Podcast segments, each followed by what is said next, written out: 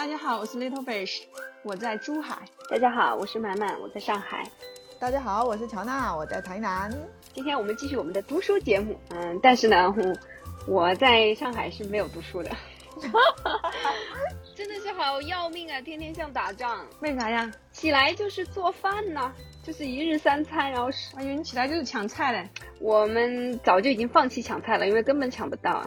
就是我我，而且我们基本上就是靠之前有团购的一些菜，反正现在就是嗯，稍微菜一团的多一点呢，就怕吃不完就会坏，然后你要赶紧做呢，就是又很累，天天做这个三顿饭真的是非常累，然后感觉要占据很多的时间了，因为主要有小朋友嘛，所以就是各种，然后又要盯着他上网课，自己还有工作要做嘛，好，所以今天就是你们主要聊吧。我我我我贡献一些个人体验就好了。Little Fish 可以主读，因为他太久没有回家，所以这本书一个字儿一个字儿非常认真的研读了一遍。已经很久没回北京了，虽然已经不弹窗了，可是，对吧？回去还是要被隔离，是而也也不是回去可能会影响到小朋友上学。我们这本书的名字叫《嫉妒》，嗯，其实我觉得很有意思啊。他首先做了一个定义。这个嫉妒和嫉羡有什么区别？嫉所谓的嫉羡，就是说你去羡慕别人有的，你没有的，然后这个叫嫉羡。嫉妒就是害怕失去自己也有的，叫嫉妒。嗯。举个例子呢，就是说，比如说你跟你的一个同事，然后他升职比你快。就是他有你无的，你你你就会是嫉羡他。那比如说你有了一个男朋友，你怕他被别人给拐走了，这就是失去你已经有的，就是嫉妒。所以这本书主要是讲的是嫉妒。嗯，所以它其实它这个定义跟我们平常理解的嫉妒还是有有一点不太一样的，对吧？比如说像 Little Fish 前段时间他可以就是各地去玩，然后我就会说羡慕嫉妒恨，对吧？就是其实这个也是我没有的，但是我还是会理解说，这个情绪里面其实是有嫉妒的那一面，但实际上是嫉羡。是的，因为你是羡慕我有你无的。对，这英语和中文里面都还是有这个区分嘛？羡慕还是更多的羡慕。嗯，对。不过可能中文里面那个嫉妒和羡慕有的时候可以混用，某种意义上可以换用，但英文里面的话就是。蓟县的话就是 envy，嗯，对，所以是跟那个 jealous 不太一样。其实他这里面，首先他讲到季羡的时候，说季羡更多的是在与对等的人之间相互比较，季羡才能产生了。就是人不会随意嫉妒别人的德行，除非那人与我平起平坐。啊，这个是斯宾诺莎说的。就是如果我承认某人具有一种真正的优势，而且而非境况的优越，那么他只是令我心生钦佩，而非嫉羡。就是说，你认为这个人他本身就比你有才华，然后他得到了他所有的东西，这个时候你只是钦佩他，你不会去嫉羡他。但是如果说你嫉羡那个与你旗鼓相当的对手，就是你先假定他跟你是一类人，但是他获得某些东西，并不是说因为他比你厉害，而是因为他的某种运气也好，或者是各种其他的原因也好，然后他得到比你更多的东西。对于这种情况，你是常常会产生极限的。哎，反正现在我看到这些描述的话，我真的是觉得就是非常能够，其实描述网络上的一些喷子吧。他人的快乐折磨着蓟羡者，只有其他人遭遇不幸，他才会感到得意。因此，想要满足一个蓟羡者的任何努力都是徒劳无功的。我真的觉得完全是这样子，就是这种网网络上那些喷子，他本来就是不是要跟你嗯理性的探讨，然后得到启发的，他完全不是，他就是为了嗯就是被一种无法满足的一种欲望所驱使，他就是要去破坏。就因为你有他无嘛，嗯，只有你没有了，他才会满足，嗯。但是还有一种就是说，如果我们承认了对方以自身的才能证明了获得利益的资格，那么季羡就完全可以让位于尊重，甚至是钦佩。但是我觉得这种喷子一般是不会承认别人是靠自身的才华来获得的那。些啊，对呀，他永远都可以找到一些借口来说服自己，都是因为靠谁，对吧？嗯，靠，或者是只是因为别人，嗯，运气好怎么地，嗯，或者是生的好，对。那这里面他就举举了莫扎特的例子嘛。哎，对，《莫扎特传》这部电影非常典型的。嗯，我看了这个电影，我非常喜欢这个这个电影，而且就感觉他很，其实他他感感觉像是表现了很多的艺术创作者都会有的一种心态。对，其实如果你对一个人产生了嫉羡，对你自己来讲也是一种非常不好的情绪，是吧？就是如果是你有了这种情绪的话，你会自己就觉得很不公平嘛，而且对对方也是非常的态度不好啊、刻薄之类。这种情况下，你只有去承认别人的优秀，觉得人家应该得到这些，你你没有得到这些，你的这种不公平感才能够平复。就感觉人类还是就是非常狭隘的一种物种啊。就是只有把这种这个优秀的人类归功于跟自己不同的、具有神性的一种 呃天才或者是英雄以后，他才不会嫉羡，对吧？只要是他觉得是跟自己平起平坐的人，那他就会觉得非常的极限。嗯嗯，如果你是以仇恨的视角来看待这个世界，这个世界的现实在嫉羡者的眼里会如此的扭曲。他无法容忍他人的幸福，因为这变本加厉的让他想起自身幸福的破灭，就如同灾难让整个世界都变得令人无法承受，仿佛唯有其他人与自己保持步调一致，他的你的幸福或者是成功才可以被接受。我们说完了季羡，那个这本书最重要的还是要要说嫉妒这个事情，后面全部就是说嫉妒这个事情了。其实更多的很多嫉妒都是跟爱情有关系的。对，这里面就有一个很有意思的一个论题了嘛，就是说嫉妒时常被诠释为爱的证据。有些人会由于自己的伴侣毫无嫉妒之心而感到不悦，因为他们从中看出了一丝冷漠的迹象。你你如果说你的恋爱的对象不会嫉妒你跟另外一个呃异性嗯之间的关系的话，仿佛就是说，哎，他不是真的爱你，或者爱你爱的没有那么强烈，这是一种看法。但其实他后来有讲到另一种，人家觉得是真正的爱情，并非是挚爱，而是挚爱。人之所以不嫉妒，是因为他尊重被爱者。嗯，你们是持什么观点啊？我我肯定是持后面一种观点，因为我就确实就是不会产生嫉妒这种情绪。在里面的，对我是持可以拿老公去换菜的这种观点。我我我其实觉得，像我们三的性格应该都是这一种吧，就是爱情里面就是你情我愿的东西嘛。就是如果你嫉妒的时候，代表说你对这份爱就是感觉说他可能会失去的嘛。但是在我们的观点里面，其实爱失去了，那就是失去了呗。那我就放你走呗，你既然要走，你就走吧，对不对？嗯，对，但这里面就说到嘛，常常很多人就会觉得嫉妒就是衡量爱情之强度的标尺，真正的爱情越是折磨人，就越显得热切。对，它里面还有提到一个观点，就是说爱者根本不渴望被爱者的完全顺从，有一些人他去爱别人，他反而希望说别人就是会嫉妒，会产生这种嫉妒，就是害怕会失去他的这种感觉。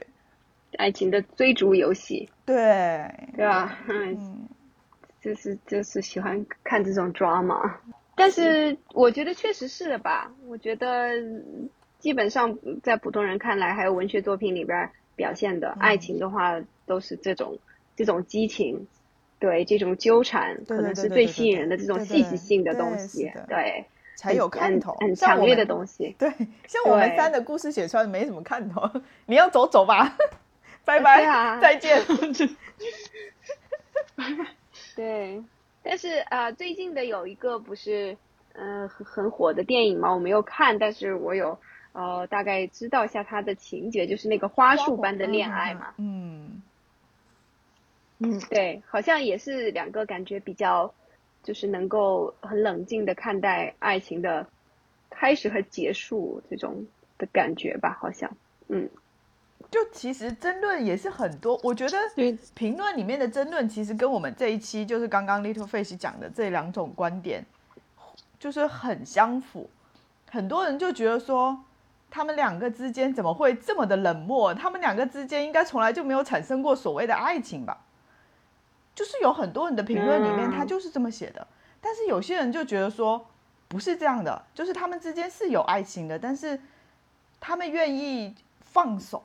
其实就跟我们刚刚聊的其实是很像的，嗯，按照笛笛卡尔分析，就是说，爱就一定要嫉妒这种人，他实际上是不爱的，因为从嫉妒这一行为可以看出，嫉妒者紧抓不放的，并非唯恐失去的那个人，而是占有此人的事实。嗯，对，嫉妒者想要占有他人，把对方当成自己的物品，这就是为什么他不能容忍这个人躲避他，哪怕只是没有出现在他的思维和梦境中。或者工作等无暇顾及他的时时段，他想要所爱之人全然的存在于他生命的每时每刻，而这样的异化根本不可能实现。即使是最纯洁、最真挚的爱情，也不能表现为绝对的自我献身，即被爱者放弃全部意志、全部内在，毫无秘密、毫无保留。嗯，所以整个嫉妒者他是想要去占有。他所谓的被爱者的自由，但是这个是个人嘛，他有支配他的自己的自由嘛，所以他他的嫉妒，他的难受，就是因为他不能完全的去支配这个人。我觉得这这段描述就比较符合我们的观念呢，就是真正的爱情会使人摆脱自我，而且会将他人的存在视作一种恩赐。对。既然只有独占之爱会产生嫉妒，那么我们就必须相信另一存在另一种爱情。他认为被爱者比自我更重要，就是嫉妒在本质上归属于爱情。如果我爱的那个人我抓不住，那么越爱就越担心失去我爱的对象。爱和想要被爱都是自由的。当我们爱的时候，会不由自主的想要引诱他他者，这就是蛊惑他。要是我们成功了，那么这种迷惑力本身就会将我们激怒，因为被迷惑的人不再是一个自由的人，而是被催眠的、心理上产生困惑的人。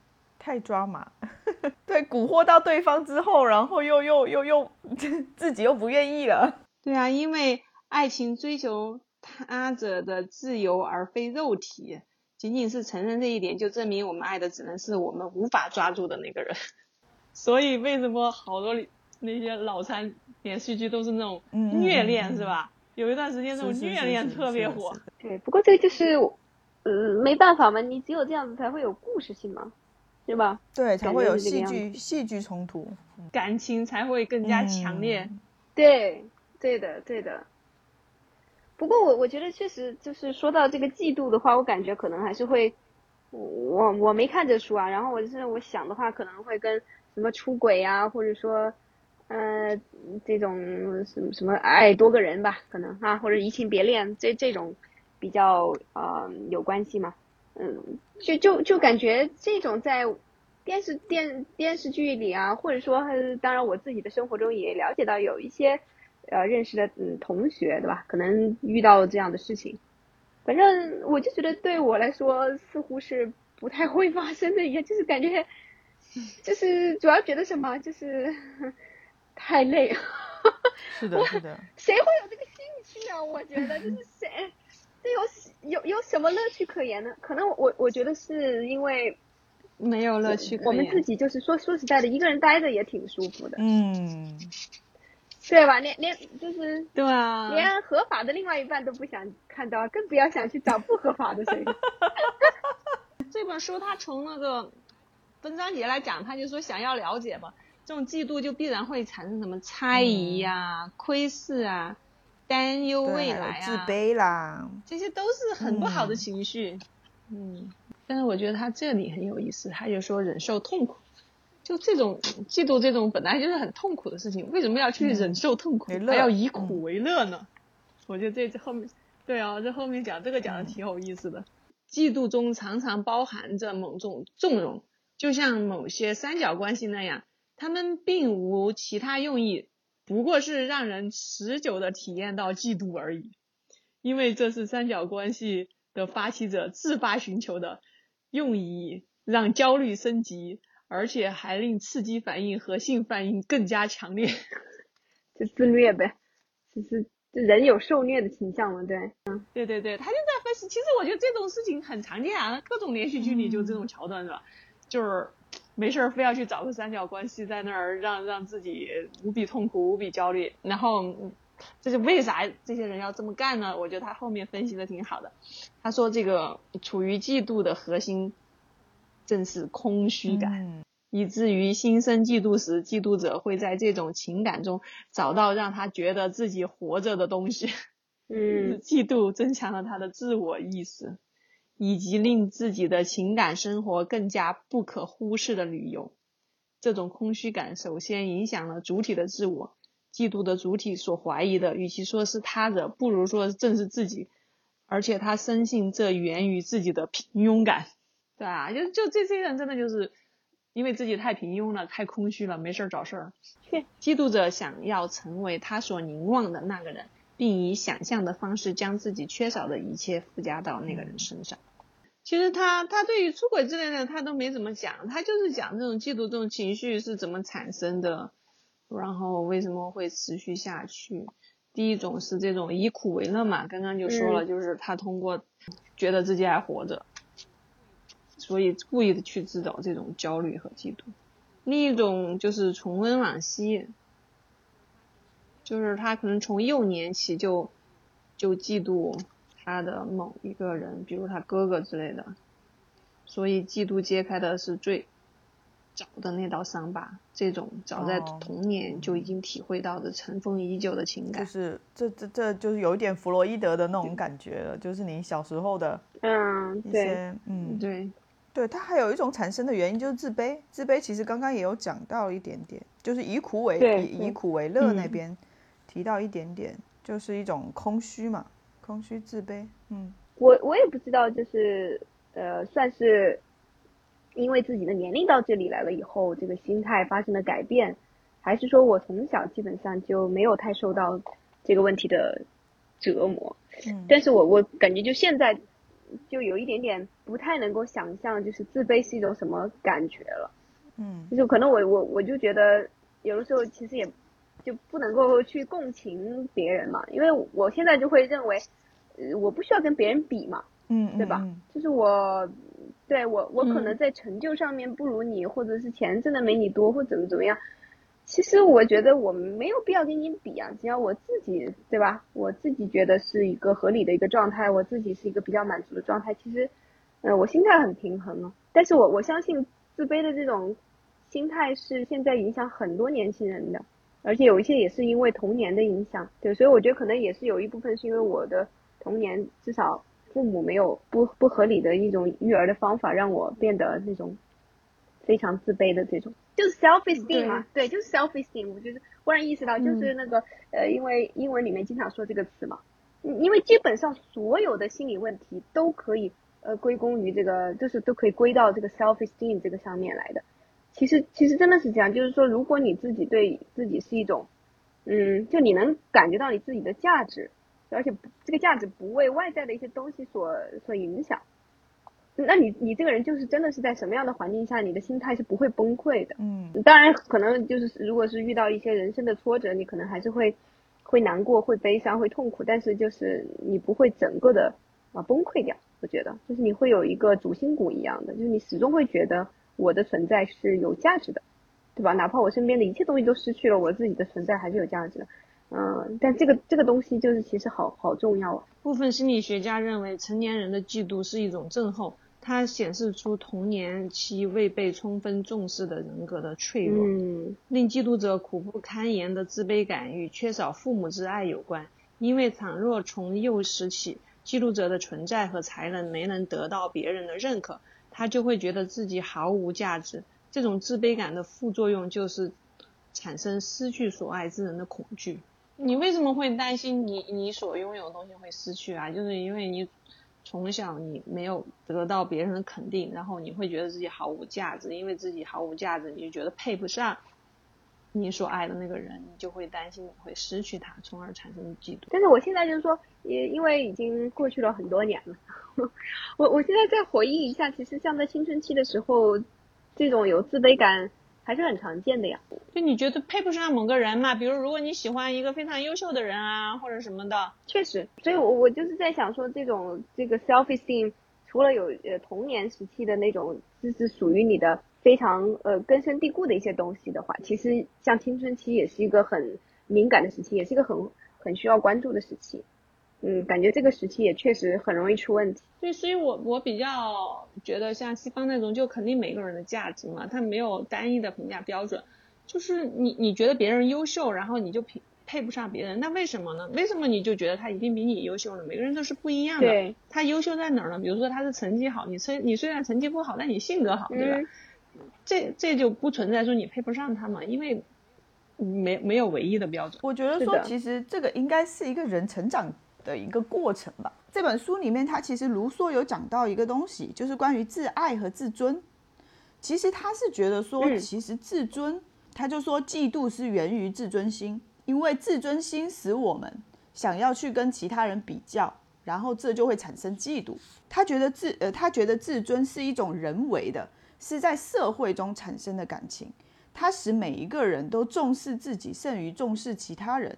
它促使人们彼此间做出种种的恶，它是荣誉心真正根源，因为它是一种社会情绪。就自尊这个东西，在卢梭的定义里面，它是一种社会性产生的情绪。就是说，人在社会化的过程中，如果你产生了自尊这种情绪，它会让你产生嫉妒啊，或者是产生一些就是什么自卑啦这种情绪。但是你有没有办法走出自尊而迈向自爱这种情绪？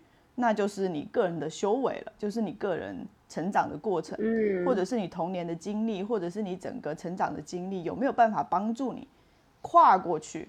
那真的就是个人每个人不同的。我感觉这个真的就是很重要。我觉得像现在从小教育小孩，我觉得最最重要的就是就是人是目的。我真的觉得就是最重要就是天天跟他灌输就是这个，嗯，就是你的存在就是有意义的，不管你。不管你的学习好不好，嗯，你长得好不好看，嗯，对吧？你有没有很多很多朋友非常受欢迎？我觉得就是每个人的存在就是都是目的，它不是一个实现某种目的的工具。就是整个社会，就像刚才乔娜说的，整个社会它就是要以一种工具理性的嗯方式来定义每每个人嘛，嗯，然后也通过金钱和社会地位来给予每个人。不同程度的认可，嗯，但是你，你绝对不能把这种东西加强加到你自己身上。我觉得这是可能是唯一每个人能够做的做的一件一个坚守吧，对吧？就是坚持自己，就是不被外面的、不被社会的东西所定义吧。就至少或者说你在社会上你确实有自己的角色，但是你自己应该是有一个非常深刻的一个信念，就是我的存在跟任何一个。世界上的别的人都是一样有价值。你如果用一一条鱼的标准去衡量一只鸟，那你永远都是做的不好的，最差劲的，就是你永远都达不到的。对，对，就是其实标准很多种，你也可以是鸟，你可以是鱼，你可以是大象，你可以是长颈鹿，对不对？嗯。不过这我就想起一个，可能这个书上也也没有聊的一个吧，就是说蓟县的，可能更多的像蓟县。不满是人类进步的阶梯，对，所以所以我就忽忽然想到啊，我们在这儿一通佛系，就是也也不知道佛系一通在那儿说啊，我们一定要认可自己的价值，呃，但是是不是说，就有的时候你就是，这这个就是我之前其实看过的一个段子嘛，我觉得非常有意思，是一个英文的段子，就是说，他就说人永远都是在这样子的两个。价值观之间摇摆啊，一个价值观说，对吧？你就是你这样就很好，你你你就是你，你对吧？不一，我就是我不一样的烟火。对对对。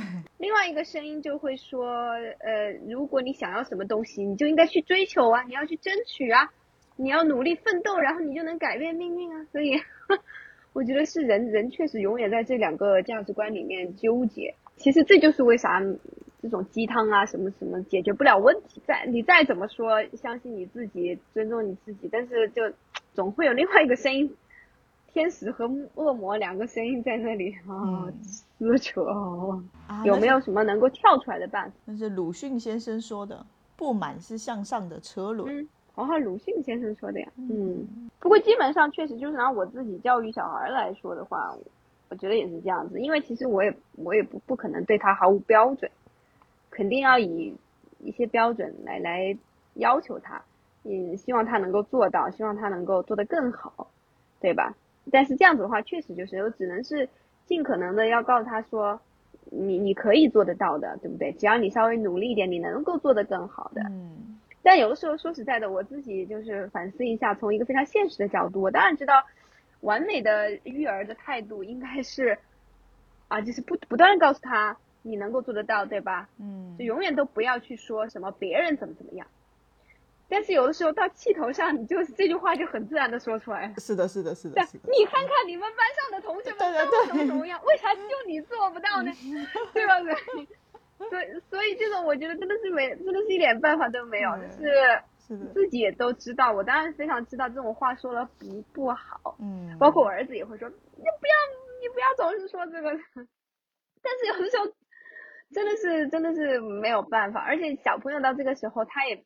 没有很强的那种，所以就是刚才乔娜说的自尊，就像那个卢梭说的，自尊它就是一个非常就是社会社会化的一个东西。所以小朋友，你看他现在还没有完全社会化的过程，他就不会意识到我为什么一定要做的非常好呢？对，我现在就是呃又能够稍微完成作业，然后又能够有更多的时间玩儿，对吧？我少一点时间来检查，然后多一点时间玩儿，不是更好吗？嗯，我为什么要要去努力考到？也不说考试现在没有，就是我为什么要努力做到所有的题目都选对呢？啊，我错了一两道又怎么样呢？我只要有更多时间可以玩儿，所以我觉得他是没有这个意识的，确实。那这个时候父母的态度就很微妙了呀。那到底你是就是说充当那个去逼他一把的角色，就是要让他意识到一定要追求，嗯，也不说完美吧，就是要要要追求上进，对吧？还还是说你你就是更加的。嗯，一种比较理解的态度，对吧？就是让他慢慢来呢。啊，我觉得这个是每个每个家长的选择。对啊，有时候就会很功利性的告诉他呀，为什么你一定要做到全对啊？因为你你得比别人强，你才能够获得一些将来很顶尖的工作，你才能够去买你想买的东西，去你想去的地方。是的呀，就是有的时候你会发现，就是这也是人性嘛，对吧？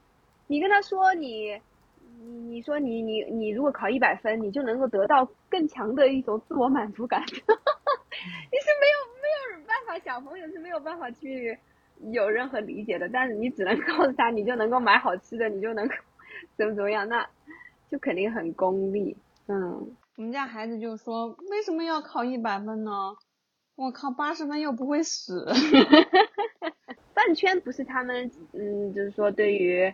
明星就饭圈呃饭饭圈的明星肯定是不能够恋爱嘛，对吧？那其实也就是出于一种啊避免这种粉丝的嫉妒呗，是吧？这也算是一种嫉妒嘛。这种心态是似乎是不太一样的，倒是。反正我到现在，反正我自己呢也是不是会不会很理解这种饭圈的心态，所以可能这种这一系列的也都不太好去解读。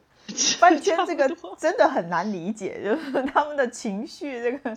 我们真的很难剖析，没有这种心理状况。我觉得也是，也是空虚感吧。因为就像我觉得那个嫉妒一样，有根因还是自己的平庸。其实饭圈可能还是有有很多嗯，很多像那个宗教的，或者不是叫宗教的，就是信仰的这种呃元素吧，对吧？就对于很多人来说，就是一种精神的寄托，就是真的是有点像是信仰的那种。怎么说？去去粉一个明星，然后去加入这个组织，然后去关注这些东西，啊，也是属于他的精神生活的一部分。我觉得属于他的精神生活的一部分和他社很必要的社交生活的一部分，可能对很多人来说是这样子嘛。所以只是说他们的那个爱好跟我们不一样。这个我真的觉得，我现在就是想一想，也有点像是那个宗教的那种感觉。因为很多年以前，我曾经碰到过一个传教士，然后他就是，他就讲说，嗯，这是一个其实是一个常见的传教的套路嘛。他就给你看一幅图，就是有一个是中间一个椅子上面坐了上帝，然后这个世界就是非常和谐的，然后有秩序的。然后另外一个是椅子上面坐的是你，然后你整个的世界就是非常混乱的嘛。对，然后他的意思就是说，你这个，嗯，你你你自己走下来，对吧？有点像是放弃自我吧，然后让一个上帝来作为你的精神的一个指引，然后呢，你你你的一切好像就可以更加的合理化了，就是也不是合理化，就是一切都都反倒是更容易去呃梳理了，然后一切都变得更加的呃和谐了。其实很多的那个饭圈的，我觉得也有这种倾向，就是比如说他自己说我要努力学习啊，我要怎么怎么样的时候，很无力的。就感觉这个 motivation 这个动力不够强，但如果他有一个偶像，嗯，在那，所以真的叫偶像嘛？对就是偶像也是本来就是一个宗教的概念嘛。是是是。所以呢，如果有一个偶像的话，他可以产生一种很强大的精神力量，就是让他要去努力学习。就有有些人就是因为呃某个偶像，然后自己考上大学的，或者实现了自己梦想的。对吧？所以就对他们来说，嗯，就是这样子的一种，我觉得有点像是这样，就是当他把他的精神世界就是比较多的寄托在一个外在的东西上面的时候呢，他反倒就可以达到一种某种意义上是的无我的状态嘛，他就不会去去不会去纠结我要不要做这个事情，然后天天在那里拖延症也好，或自己跟自己精神内耗嘛，他他就反倒可以就彻底的放下了，就是哥哥说要好好学习，那我就好好学，然后。他就他就真的做到了，对啊，可能我觉得这样子的话也也是一件好事情吧。对，因为像青春期的孩子，他本来因为自身激素的混乱嘛，再加上嗯世界观的不成熟，就本来就属于处于一种很混乱的一种状态。对，他人为的自己给自己造了一座灯塔吧，啊，然后他就朝这个地方游就好了，否则的话他就会觉得完全很漫无目的嘛，嗯，很很迷茫。今年羽羽生结弦横空出世以后，很多人。都从饭圈里面退出来了，就是很多人都觉得说，真的吗？对，都觉得说我还不如去追运动员呢。就是饭圈就是一个一个的那种人设崩塌嘛，它是肯定是有风险的嘛，对吧？因为你本质上就是刚才我们分析的一样，你本质上就是把一个其实是人的一个对象，把它神化、偶像化，那那肯定会有一天砸下神神坛的嘛，因为他本来就不是神。更何况很多本来就是制造的。前段时间那那些前几年的那些还真的是哈，就是那些嗯各种选秀节目推出来的明星，嗯完完全就是昙花一现的，光鲜亮丽的这种生活就是吸引了非常多的年轻人前仆后继的。